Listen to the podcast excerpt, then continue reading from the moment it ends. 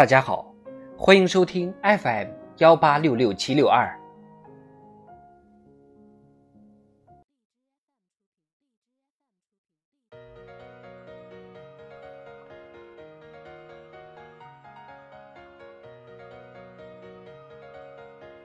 智慧人生，帮你开启生活的另一面。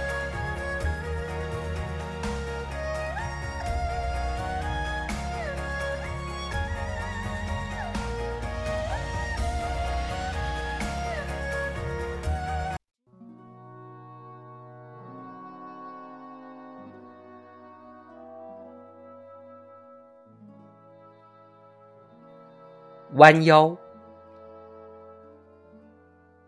聊斋》中有一则狂生的故事，读之常能拨动心弦。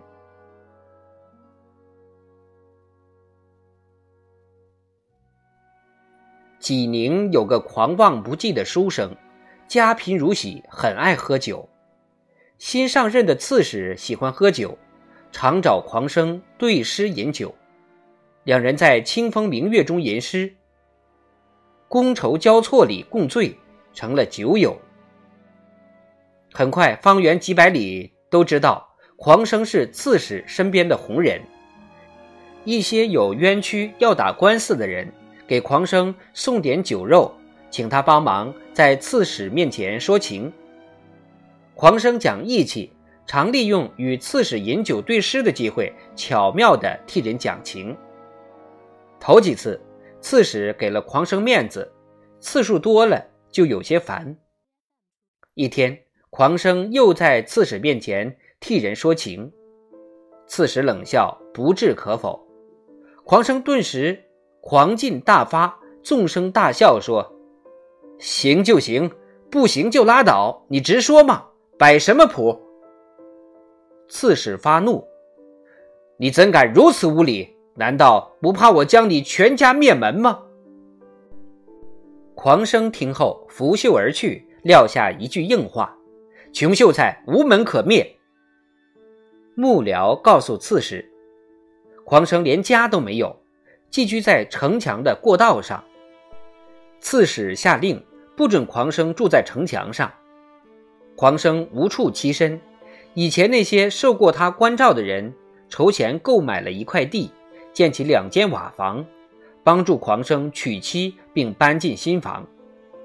狂生喜出望外，打量着自己的新家，叹息说：“我现在可有门可灭了。”此后，他每次见到刺史，低头弯腰，毕恭毕敬。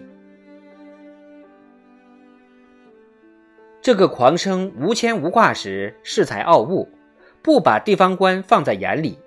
待到他拥有了斗田博士，有了家世之父累，就有所畏惧，不再轻狂，腰便塌了，前倨后恭，着实可厌。我们身边这样的人恐怕为数不少吧。腰非不能弯也，有些弯腰弯得好，值得点赞，让人肃然起敬。中央电视台编导。周兵回忆起季羡林老先生的一件事。他和白岩松一起到季老家做学者访谈录的节目。季老当时坐着，白岩松要给季老一张名片，就从兜里往外掏。这时，季老立即站了起来，弯着腰等着他掏名片。可白岩松掏了很长时间。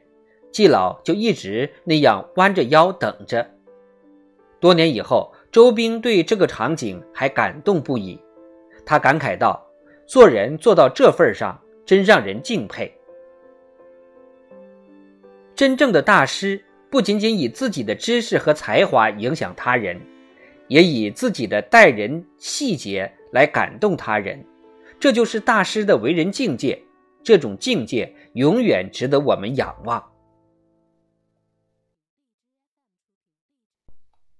细微之处见精神，当修养成了习惯，举手投足便都成了风景。